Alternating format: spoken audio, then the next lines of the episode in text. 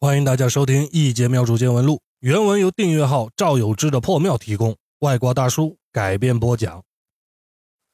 我们从苗王部落回来，进庙门呢，喊了一嗓子徒弟保尔，没有反应。推开大殿的门一看，里边的香灯都灭了。我心道一声：不好，保尔出事了。徒弟保尔是个无业游民。整天游手好闲的，没什么收入来源，又不愿意在家里的纸扎铺子里做事儿，常来庙里蹭饭蹭住。我呢，就干脆让他负责店里面的香火。这次去辣酱省苗王部落之前啊，我还特地叮嘱过他，好好看家，等我回来。我们这儿是个小部落里面的社庙，不大，只有一个大殿，两边就两个小屋子，里边摆张床之类的。平时呢，我跟保尔一人一间。我进了保尔的屋子。发现他满脸通红，躺在床上，牙关紧闭，一动不动。我伸手一摸他脑袋，哟，烫得吓人。过了一会儿，他又开始满嘴说胡话，叽里呱啦是一句都听不懂。和我一块儿去苗王部落的师弟一老蒙还没离开，赶紧驾着玄武送他去医馆。路上呢，一老蒙问我：“师哥。”不会是苗王部落那个放屁古师达曼给下的害手吧？放屁古师达曼是我们在苗王部落遇到的一个对手，其实我们连他的人都没见过。我说：“你是地球上的小说看多了吧？哪来这么大本事的人呢？他要有这本事，干嘛不对咱俩下害手啊？”那谁知道啊？可能师兄你法力高强吧。你可别逗了，什么法力高强啊？明摆着就是没人有这本事，千里给人下蛊啊！说这话，路途倒是短了一些，转眼间就到了医馆。折腾了半天，烧是退了一些，但人依旧不醒。做了很多检查，都查不出发烧的原因。我寻思他可能是中了害手了，把他留在医馆，让易老蒙看着，我自己回到庙里。如果真的是中害手，那他应该提前会给我留下一点消息提示。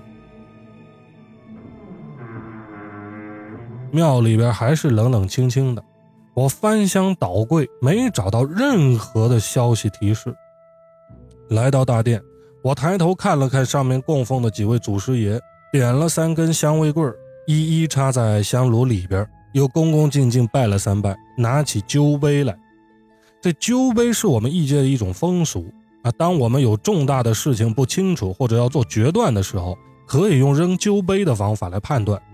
但是呢，它只有是非和不告诉你这三种结果。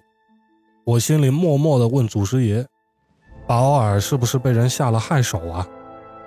灸杯扔出，落在地上。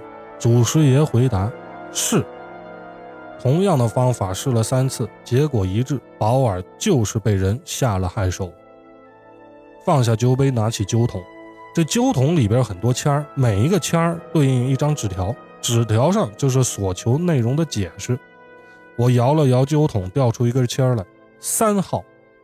纸条上写着：“衣食自然生处有，劝君不用苦劳心，但能孝悌存忠信。”福禄来成祸不侵，这意思好像是说保尔没事让我别着急。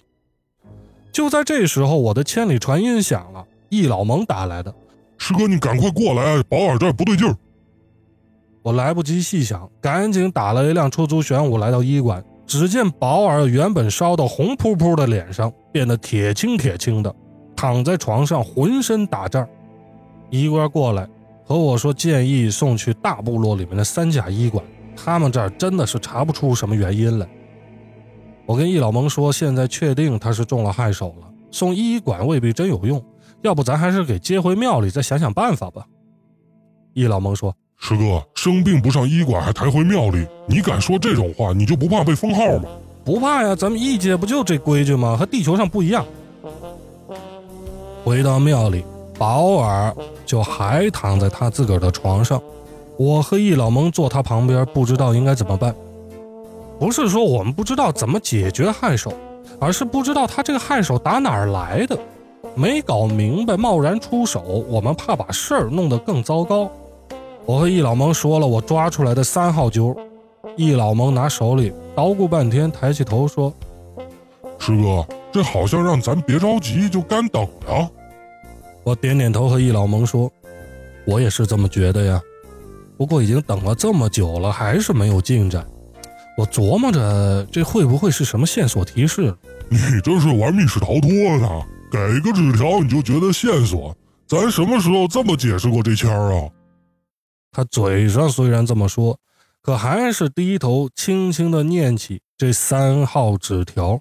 衣食自然生处有，劝君不用苦劳心，但能孝悌存忠信，福禄来成祸不侵。自然生处有，念了半天还是撇了撇嘴。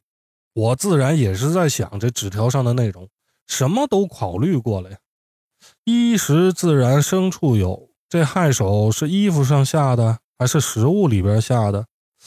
劝君不用苦劳心，这苦劳心是说得用苦瓜的心儿来解吗？这苦瓜也没心儿啊，也没干过这种事儿啊。但能孝悌存忠信，但能用鸡蛋解？正胡思乱想呢，易老蒙突然大喝一声：“师兄，我知道怎么回事了！”说话间，他去大殿上拿了一沓黄标纸，数出十张叠一块，又拿起剪刀，特别熟练的剪成衣服的样子，拿火在薄耳边上烧了，一边烧一边跟我说。师哥，你看啊，衣食自然牲畜有，衣就是衣服，衣食那就是数字十啊，衣食，十张黄表纸做成衣服，自然了，这牲畜就有了。我哭笑不得，看着他点这些纸，保尔自然是一点反应都没有。易老蒙咦了一声：“哎，没反应啊？你等着，我再去捡十张大鸡腿来。哎，师哥，你这儿有钠或者磷吗？能自燃的那种。”我赶紧拦住了他。得得得，你高等学堂化学学的还真不错，还磷，还钠，还自然呢。我这儿又不是骗人那地方，用不着那套道具。就这样，办法想了一箩筐，易老蒙还真的去买了几根苦瓜，一筐鸡蛋。可这保尔就是一点反应都没有。不过呢，他也没有其他的异常反应，这说明问题暂时不大。天儿渐渐黑了下来，易老蒙做了个苦瓜炒鸡蛋，和我吃过饭就告辞了，说明儿早上再来。他虽然是我师弟，可是出师以后并没有干我们这一行，在保尔旁边守了半天，也没别的办法，我干脆找一件保尔穿过的旧衣服，站在窗边大声喊他的名字：“马建国，马建国，马建国！”边喊边抖了旧衣服。